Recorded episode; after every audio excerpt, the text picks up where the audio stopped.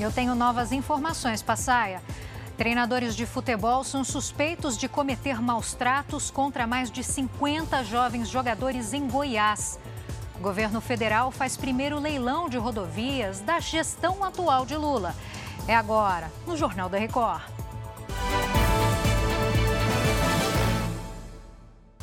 Oferecimento Consórcio Bradesco. Conquiste sua casa nova sem juros e sem entrada.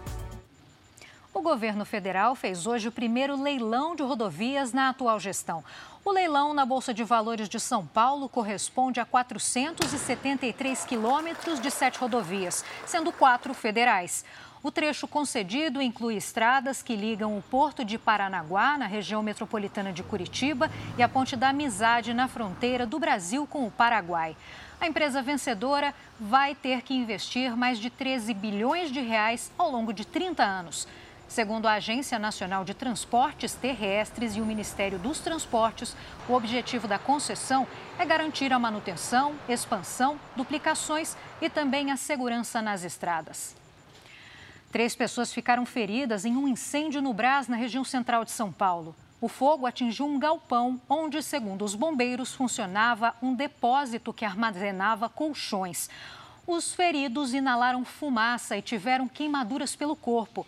Neste momento, 16 viaturas fazem o trabalho de rescaldo. Ainda não se sabe como o fogo começou.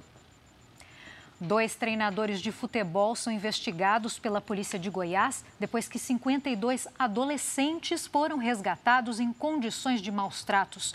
Leonardo Gonçalves tem os detalhes para a gente. Leonardo, boa tarde. Boa tarde, Giovana. Dos 52 adolescentes resgatados, 10 precisaram passar por atendimento médico por ter desidratação. Hoje, a Polícia Civil divulgou fotos do alojamento onde os jovens estavam concentrados havia cerca de um mês. A maioria veio dos estados do Amazonas e de Rondônia para participar de um campeonato na cidade de Umas, que fica na região metropolitana da capital goiana. Segundo a denúncia, a alimentação era precária e nenhum dos jovens frequentava a escola. Os dois treinadores foram autuados por maus tratos. O Conselho Tutelar deve encaminhar os adolescentes de volta aos estados de origem. Giovana. A gente acompanha esse assunto. Muito obrigada pelas informações. Ainda em Goiânia, um apagão atingiu hoje alguns bairros da cidade. Moradores relataram falta de luz e a empresa responsável, a Equatorial Goiás, informou que houve um defeito em uma subestação e que o fornecimento de energia foi restabelecido depois de 35 minutos.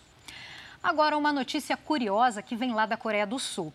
A maior companhia aérea do país anunciou que vai pesar os passageiros antes do embarque. As pessoas vão para a balança junto com as bagagens de mão. A justificativa é garantir a segurança nos voos.